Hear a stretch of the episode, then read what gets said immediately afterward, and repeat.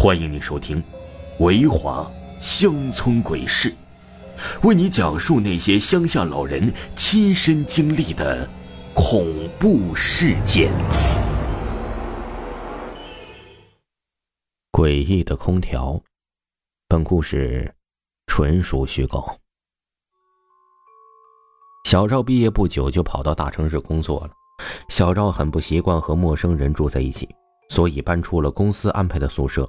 自己单独租了一个房子。这个房子除了隔音效果不好之外啊，其他的条件都还可以。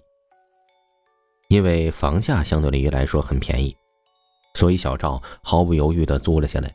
房子里面呢有一个很大的窗户，小赵担心夜晚有人偷窥他，所以找了一些废旧的报纸把窗户给封得死死的。由于屋子里是配备着空调。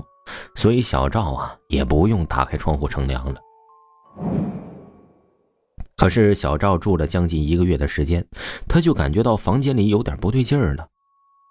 有一天晚上，小赵起夜去厕所，发觉屋子有点冷，于是就把空调关掉了，上床睡了过去。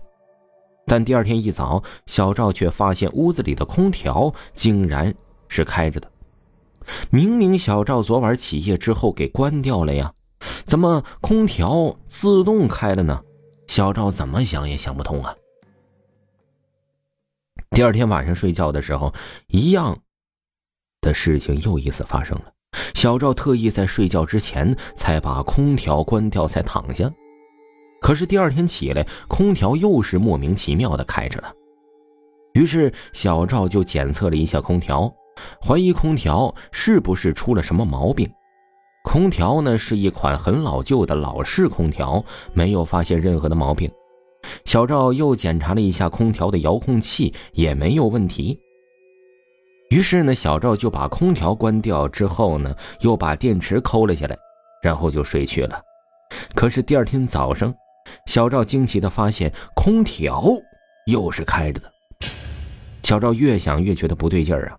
打算晚上看看这是什么情况啊！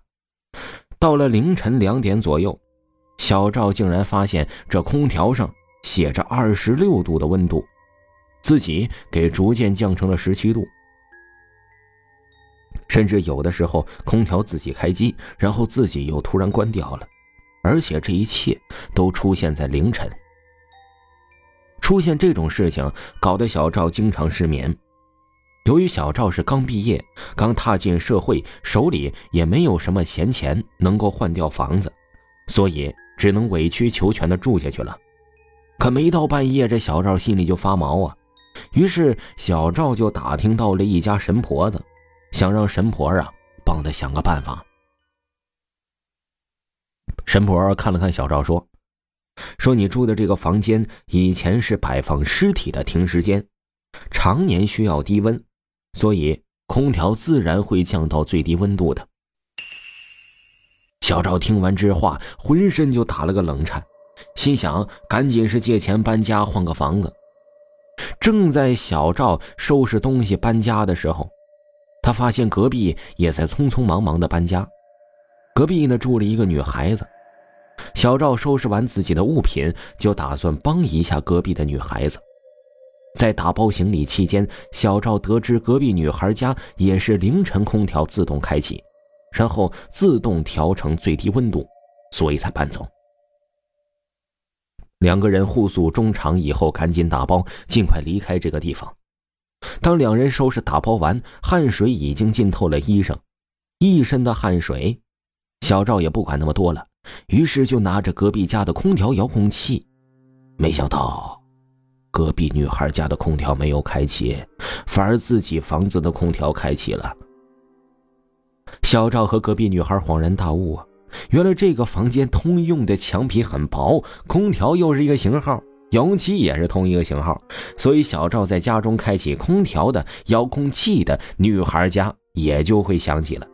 同样，小赵半夜空调自动开启也是隔壁女孩遥控的。听众朋友。